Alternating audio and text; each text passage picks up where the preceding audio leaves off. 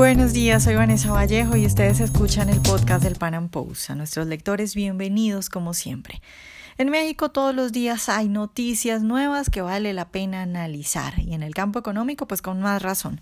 Los últimos datos en materia económica muestran que México ya va por muy mal camino y que va a ser muy difícil enderezar. El crecimiento del PIB en el primer trimestre, por ejemplo, resultó negativo. La última vez que eso ocurrió fue cuando un virus mortal amenazaba a la población. Eso ustedes recordarán, fue cuando ocurrió la pandemia de la gripe H1N1. Además de esta cifra negativa, la confianza de la inversión extranjera cayó hasta el último puesto y además las últimas noticias tienen que ver con que AMLO sigue cancelando licitaciones. Lo último que se le ocurrió es que la refinería de Dos un proyecto multimillonario, lo va a construir Pemex. Canceló la licitación y dijo lo va a construir Pemex, una empresa estatal que está muy mal en sus finanzas y que por supuesto va a ser un desastre intentando construir una refinería. De estos temas vamos a hablar en nuestro podcast de hoy. Nos preguntamos también si hay alguna esperanza de que México salga bien de todo esto que ocurre con López Obrador, si se pueden todavía salvar los mexicanos de un desastre económico. Nuestro invitado de hoy es Guillermo Barba, máster en economía de la Escuela Austriaca y editor del boletín de inversiones Top Money Report. Guillermo, buenos días y gracias por estar hoy con nosotros. Encantado, Vanessa. Buenos días. Bueno, Guillermo, pues Andrés Manuel López Obrador, el presidente de México, lleva muy poco tiempo en su cargo, sin embargo ya está causando, yo diría que estragos en la economía.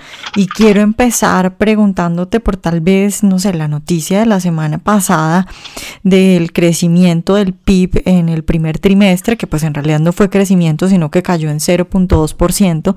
Te pregunto, ¿por qué ocurre esto? ¿Qué lectura haces tú de esa cifra? Sí, la lectura para mí es muy clara, es, se confirma una desaceleración bastante marcada que para algunos, incluyéndome a mí, algunos analistas, consideramos que es el inicio formal, oficial de una recesión, que si bien es cierto desde finales del, sexenio pasado, desde, desde el año anterior, 2018, este proceso de desaceleración ya se venía dando en línea también un poco con la economía mundial. Sin embargo, es muy claro que después de la victoria de López Obrador, y en particular, y ojo que esto es un, punto muy importante, después de la confirmación de que de la cancelación del aeropuerto, del nuevo aeropuerto internacional de México, conocido como el NAIM, por las siglas, Nuevo Aeropuerto Internacional de México, la obra de infraestructura más importante y grande en la historia de México, fue literalmente cancelada de un plumazo por López Obrador, a pesar de que hizo una supuesta consulta popular totalmente fuera de la ley, sin transparencia alguna y eh, realmente organizada por sus meros simpatizantes. Es una, en realidad fue una forma de disfrazar o de, entre comillas, legitimar una decisión ya tomada por el de antemano y que a pesar de que en los estudios de diferentes organismos internacionales, nacionales también, eh, que no solamente en lo, en lo ecológico, sino también en lo económico, en lo financiero, todos los estudios eh, daban como, la opción más viable el aeropuerto que ya se estaba construyendo. El, el López Obrador definitivamente quiso dar un manotazo en la mesa para dar un mensaje de que ahora él está al mando y de que las cosas se hacen pues como cualquiera, ¿no? porque él eh, recientemente en alguna declaración también eh, eh hizo explícito lo, su, su, desprecio por la economía, a la que dijo que no es ninguna ciencia, es solamente un, un, un vulgar oficio, alguna expresión así por el estilo fue la que dijo, y que, bueno, se parece eh, mucho a una declaración que a lo mejor no conocen ustedes por allá, pero que se dio incluso antes de la campaña que decía que eh, sacar petróleo de la tierra tampoco es ninguna ciencia, es nada más rascar un hoyo eh, lo suficientemente profundo y empieza a salir el petróleo. Entonces nos damos cuenta de, la, de la simpleza del razonamiento, podríamos decirlo absurdo, el razonamiento absurdo de un presidente que, bueno, cuando asume las riendas de la economía, el problema no es que sea ignorante económico. Yo eh, siempre he dicho como economista que el problema no es tener al mando de un país o del gobierno de un país a ningún, a ningún político ignorante de la economía. De hecho, eso no sería ningún problema si no trataran de, en esa ignorancia, tratar de llevar a la economía donde ellos piensan que debe ir. Entonces, eh, un ignorante económico lo que lo mejor que puede hacer es no meterse en la economía, porque la economía no necesita de dirección de ningún político.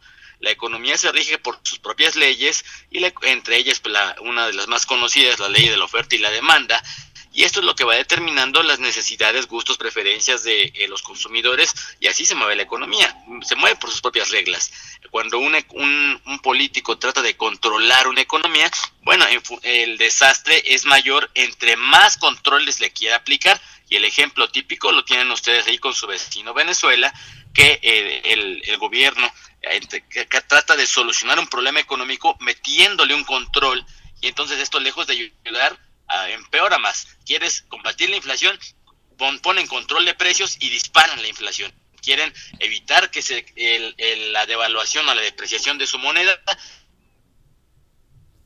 ocurrió en Argentina también, y disparas el tipo de cambio y, aceleras la depreciación o devaluación de tu moneda. Como ves, entonces, eh, lo mismo pasa con López Obrador. Entre más va, va, a pretender controlar la economía, va a tener efectos nocivos. Y este parteaguas, que fue la cancelación del aeropuerto, decía, se ve ya, un impacto fortísimo para la economía, desalentando la inversión, y por esa razón eh, se, se, aceleró el proceso de, eh, desaliento de las inversiones hacia México y esto pues ya se reflejó en los números del primer trimestre que fueron negativos en el crecimiento.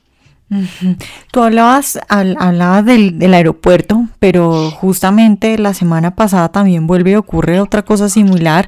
Eh, López Obrador cancelando una licitación y diciendo esto lo va a hacer el Estado y habló de la refinería de dos bocas eh, que termina diciendo que la va a construir Pemex y que bueno, ya tienes a varias calificadoras diciendo que eso va a ser un desastre. ¿Qué tan grave es eso de que la refinería de dos bocas la termine construyendo Pemex? Qué tan grave, tanto para Pemex y para el Estado como para, para en general la economía y el mensaje que se le manda a los empresarios, ¿no? Claro, pues fíjate que para este caso, para desmentir al presidente eh, López Obrador, voy a citar al propio López Obrador, que unos meses antes decía que eh, se, se, iba a licitar por invitación, además, a ciertas empresas nada más constructoras internacionales con experiencia en la edificación, construcción de eh, las refinerías alrededor del mundo, porque precisamente en México no se tenía ni la experiencia, ni la capacidad, ni la eficiencia para construir esta refinería. Esto lo dijo López Obrador y tenía razón. Así que él es grave porque, repito, citando al propio presidente, ahora que eh, se ha cancelado la legislación de dos bocas, ahora pasa exactamente el, efecto contra, el, va a ser el mismo efecto, pero por razones opuestas a la cancelación del aeropuerto. Decía yo que cuando se canceló el aeropuerto era la mejor opción, la más viable y la decidió cancelar. En este caso, dos bocas es la peor opción. Construir dos bocas, ya sea una empresa privada o por cualquier man, por cualquier vía, es totalmente inviable. Financieramente es inviable porque Pemex pierde dinero eh, refinando petróleo. Es decir, imagínate que tú tienes un negocio y dices, yo esto es lo que esta, este negocio no me da ganar, esta, vender este producto no me da ganancias, me da pérdidas. Y es como si quisiera decir, voy a compensar la pérdida que tengo con ese producto vendiendo más. Entonces, eso es absurdo. Si tú, eh, vendes el producto, entre más vendas el producto que te genera pérdidas, más vas a perder.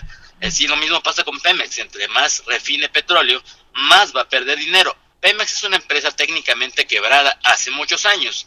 Eh, no es el tema en este momento, pero eh, financieramente es, Pemex es un tema insalvable.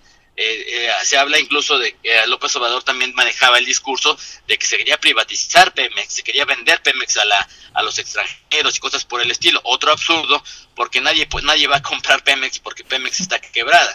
Entonces nadie va a meter dinero a una empresa que está totalmente quebrada. Si todavía hay préstamos de dinero a Pemex es porque tienen el respaldo implícito del gobierno federal. La deuda de Pemex es de facto, y así lo perciben los inversores, deuda del gobierno de México. Entonces, el talón de Aquiles de la economía se llama Pemex. Y ahora que tú le cargas a una empresa quebrada, le cargas la construcción de una refinería inviable para la cual no tienes dinero suficiente para construirla. Y dos, que una vez, incluso si la llegas a terminar, que además eh, se dividió el proyecto en dos refinerías más pequeñas. Pero supongamos que la llega a terminar en el plazo que quiere, suponiendo que eso no va a ocurrir, pero supongamos que ocurre, y empiezan a refinar petróleo. Bueno, Pemex no va a ganar dinero, Pemex va a perder dinero. Entonces, en este momento nos encontramos en un, en un callejón sin salida. López Obrador está recortando el presupuesto en, divers, en, en rubros, en, en cualquier rubro que se encuentra, donde quiera que encuentre tela para cortar del presupuesto, la corta para dársela a Pemex. Bueno, eso es igual a, eh, a que tengas uno, una fogata en tu casa y tengas el, el poco dinero que te queda, eh, lo, lo, lo, recortes de unos gastos para quemarlo en la hoguera. Eso es absurdo. La, eh, Pemex es la hoguera de México, de, la hoguera de dinero público de México, y López Obrador, lejos de solucionar el problema, lo está echando más dinero bueno al malo, como decimos aquí en México. Y entonces, pues eso no, no puede llevarnos más que al desastre. No puedes esperar que alguien que quiere controlar la economía tenga un buen final. No puedes esperar que el talón de Aquiles de una economía, lejos de fortalecerlo, lo hagas más débil y más grande ese talón de Aquiles, porque entonces el desastre solamente es cuestión de tiempo. Guillermo, específicamente hablando del ambiente que hay entre los empresarios, bueno, la semana pasada también es que es, es, increíble cómo se parecen ya ustedes tanto a Venezuela en la velocidad de la información, tienen noticias para explotar casi cada día. La semana pasada también salía esto de que México cae hasta el último puesto en el índice de confianza de inversión extranjera directa. Pues eso ya es muy diciente, pero además quisiera preguntarte tú cómo ves o cómo hueles el ambiente entre los empresarios mexicanos? ¿Ya se está yendo el capital o están todavía esperando a ver qué pasa o tienen esperanzas de que algo mejore? Mira, no, eh, no podríamos hablar de una estampida de capitales, una gran huida de capitales, aunque sí la ha habido. Eh, recuerdo a los registros que se tienen en el Banco de México, sí ha habido, eh, digamos, ciertas salidas de capitales, que no a un punto crítico, pero lo, lo, a mí más que la salida de capitales lo que me preocupa es la detención de las inversiones hacia México. Sí es cierto que tampoco estamos en una situación crítica, decía, y reitero, esto es muy importante, no somos ni de cerca todavía Venezuela, pero aquí lo importante es el curso que lleva la economía. Eh, es decir, no estamos en, como Venezuela, pero Venezuela no llegó a este punto en un año ni en dos, es más, no llegó a este punto ni siquiera en diez años. Venezuela lleva por lo menos 20 años yéndose al abismo y estamos ya viéndolo como está literalmente en el agujero. Entonces, en México estamos eh, apenas en los inicios, pero vamos muy rápido, porque López Obrador está convencido, y a pesar de ser un ignorante económico, está convencido de que él sabe lo que se necesita. Y es lo peor. Eh, aquí, en el, aquí en México también te, tenemos un dicho que es, no hay nada peor que un torpe con iniciativa, eh, por decir, no decir una mala palabra, pero bueno, se da a entender, o sea, y, es, y López Obrador es un ignorante económico con una gran iniciativa, entonces eh, este tipo de decisiones lo que están haciendo es desalentando el capital y por esta razón tenemos la equidad de México como un país atractor de inversiones. Eh, los inversores, todas las inversiones, no hay ninguna inversión garantizada todas las inversiones son por sí riesgosas. El capital, el, las empresas, invertir siempre implica un riesgo. Nadie tiene asegurada la ganancia, sea un pequeño negocio o sea una gran empresa. Eh, si tú tienes un buen plan de negocios, es, es más probable que tu empresa funcione y tengas éxito empresarial, pero no existe una garantía siempre implica un riesgo. Así que cuando tú corres, eh, cuando tú vas a invertir, lo que quieres es minimizar los riesgos. Mm, sabes que no puedes eliminar el factor de riesgo por completo, pero intentas minimizarlo. Pero si el gobierno, lejos de darte ah, eh, garantías de que va a haber seguridad, de que va a haber Estado de Derecho, de que va a haber estabilidad económica, si lejos de haber eso hay todo lo contrario, entonces tú el factor de riesgo lo consideras más alto. Y si eh, pones en la balanza, si tú en tu plan de negocios puedes invertir en México o puedes invertir en otro país, vas a ponderar muy, mucho, muy, eh, vas a poner en alta estima al país que te ofrece un menor potencial de riesgo, de una, una mayor probabilidad de éxito para tus negocios y ahí probablemente sea donde vayas a invertir. México tiene, por, por incluso nada más por razones geográficas, unas grandes ventajas sobre muchos otros países. Tenemos un tratado de libre comercio con la economía más grande del mundo y estas, eh, este tipo de ventajas, digamos, naturales, por llamar de alguna manera, eh, hacen que México no, no vaya a caer en el abismo a, la, a, una velocidad tan rápida el ciclo económico mexicano está atado definitivamente al ciclo económico de Estados Unidos. El 80%, más del 80% de las exportaciones de México dependen de, eh, de Estados Unidos, se van hacia allá por lo cual, repito, esto, esto ayuda a que la economía no se desplome tan rápidamente. Pero López imagínate nada más qué tan mal van las cosas, que a pesar de todo esto, de que la economía estadounidense no va tan mal como podríamos esperar, a pesar del nerviosismo que hay por la guerra comercial que tienen con China, a pesar de todo esto, ¿qué tan mal irán las cosas para que a pesar de todas estas ventajas eh, hayamos tenido una, una pequeña recesión en, el primer trimestre. De no corregirse este camino, bueno, pues entonces vamos a ir cada vez más, más rápido hacia una desaceleración, una crisis y una recesión profunda que nadie quiere y que por sobre todo se pudo haber evitado y que no se está evitando. Guillermo, ya para terminar, porque esta frase que tú dices ahorita al final es eh, un poco preocupante porque dices se pudo haber evitado. ¿Tú qué como ¿Piensas que hay manera de salvar a México? Porque bueno, yo estuve hace como un mes en México y con la gente que hablaba, todo el mundo estaba muy preocupado. Me decían, no hay oposición, no hay gente organizada, este señor ya tiene la justicia, el Congreso, lo tiene todo. Entonces, ¿tú crees que todavía se puede hacer algo? Mira, la verdad, eh, yo trato de ser muy objetivo en mis análisis como economista sinceramente eh, no hay remedio en el sentido de que de hacer de hacer eh, de, tener a López Obrador o, o, de hacerlo cambiar de parecer. Si algo nos ha enseñado López Obrador desde hace prácticamente 20 años que inició su, su aspiración a llegar a la presidencia antes primero como candidato a, jefe de gobierno de la Ciudad de México y que ganó, fue, fue al, el jefe de gobierno de la ciudad, a partir de entonces inició su carrera presidencial, por llamarlo de alguna manera, que apenas se materializó el año pasado. Y si algo hemos aprendido es que López Obrador nunca cambia de parecer, o es muy difícil que cambie de parecer. Y en algo en lo que realmente no cambia su punto de vista es en lo económico. Él está convencido de que tiene el conocimiento, a pesar de que no sea así, de que sabe lo que se debe de hacer, tiene ideas equivocadas.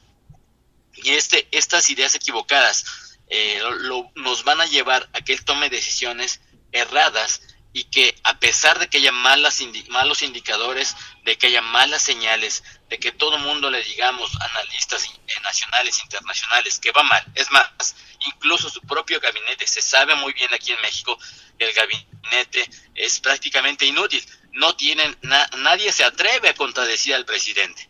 Nadie se atreve a decirle al presidente, oiga presidente, esto está mal eh, debería de corregir. Nadie se atreve a hacerlo. El, el, el, los, el gabinete, eh, lo puse en algún tuit por ahí, va a pasar a la historia como el gabinete más ignorante y más ignorado de la historia. Entonces yo te aseguro que eh, si, si hacen una medición, no tengo algún elemento de una encuesta para, para poderte dar números, pero estoy segurísimo de que la mayoría de la gente no conoce el nombre, ya no digas del secretario de, Medio Ambiente, digamos del más importante, del secretario, secretario de Gobernación, la mayoría no sabe quién es el secretario de Economía o el secretario de Hacienda. Eh, ¿Por qué? Porque el presidente centraliza todo, todos los días, cada día, cada mañana, en sus conferencias de prensa mañaneras, sale a dar la cara y muchas veces ha contradicho ya a, a sus propios funcionarios. Un funcionario dice una cosa y sale el presidente y lo desmiente, lo deja en ridículo. Imagínate que tú tienes un jefe eh, al cual sales tú a dar una declaración y al rato el, presidente sale a decir que no, que estás totalmente equivocado. Entonces ya mejor que se, se callan la boca y no dicen nada. Y esto nos lleva a pensar que el presidente López Obrador no va a escuchar a nadie, si no escucha a su propio equipo, menos al, a los críticos, a los que nos ha descalificado como fifís, como eh, de la derecha, como conservadores, como neoliberales, y que pues por supuesto si no nos hizo caso antes, pues ahora menos que tiene el poder, no tiene necesidad de hacernos caso, tiene la mayoría en el Congreso, y es un presidente, digamos, con tanto poder, el presidente eh, con más poder en muchos sexenios, eh, desde los tiempos del PRI, desde el siglo XX, es, el presidente con, es un presidente con demasiado poder. Y si algo nos ha enseñado la historia es que eh, los populistas y, presidentes con tanto poder pues pierden la cabeza y piensan que ellos son todopoderosos, que no se pueden equivocar, y es esta soberbia del poder, de, su autoconvencimiento de que tiene la razón y de que aquel que le diga que no o que no esté de acuerdo está equivocado, lo que nos va a llevar al desastre, ya lo decía, y con todas sus letras nos va a llevar al desastre. No creo que haya en este sentido una forma de, eh, de, salvación, por así decirlo, de México. Yo por eso eh, prefiero decirle a la gente que tome las medidas que considere convenientes en, lo concerniente a su economía, a sus finanzas, porque lo que yo llamo autodefensa financiera es lo más conveniente en estos casos. Hay que eh, disminuir el riesgo, hay que eh, en las carteras de inversión, los ahorros, pocos o muchos que se tengan, hay que tomar lo que se llama posiciones defensivas, es decir, tratar de minimizar el riesgo en activos como el peso mexicano, activos de riesgo, bonos del gobierno mexicano, la Bolsa de Valores de México, porque son activos que están en demasiado riesgo, eh, sobre todo el peso, y que si bien la, la, inflación, el tipo de cambio en estos momentos no está en niveles críticos, ni mucho menos, ni la volatilidad menos, eh, eso no significa que en el futuro vayan a seguir igual estas condiciones. Vamos para mal y más vale tomar previsiones eh, de lo que yo le llamo, repito, la autodefensa financiera, porque no va no hay modo de hacer cambiar al presidente y cuando y cuando esto pasa el choque es inevitable. Lo mejor es uh, tomar autodefensa financiera y en, cuando llegue ese momento de crisis, pues ser de los pocos que salen o poco poco perjudicados, por así decirlo, eh, o, incluso dependiendo de, la, composición de tu cartera, incluso se puede a veces sacar hasta beneficio o ganancia de las malas decisiones. Uno no tiene la culpa de las malas decisiones que tome el gobierno, pero sí puede, sí es, debe ser uno responsable con su capital, con sus ahorros, con su patrimonio, porque cuesta mucho ganarlo, y tratar de protegerlo de, ¿qué? de las locuras que hacen los gobernantes. Bueno, Guillermo, pues muchas gracias por estar hoy con nosotros. No, al contrario, muchas, muchas gracias por la consideración. Les envío un saludo cordial y ojalá que sea la primera y no la última. Ojalá hayan disfrutado nuestra entrevista de hoy. Recuerden seguirnos en nuestro canal de YouTube y en nuestras redes sociales y nos vemos en un próximo Panam Podcast.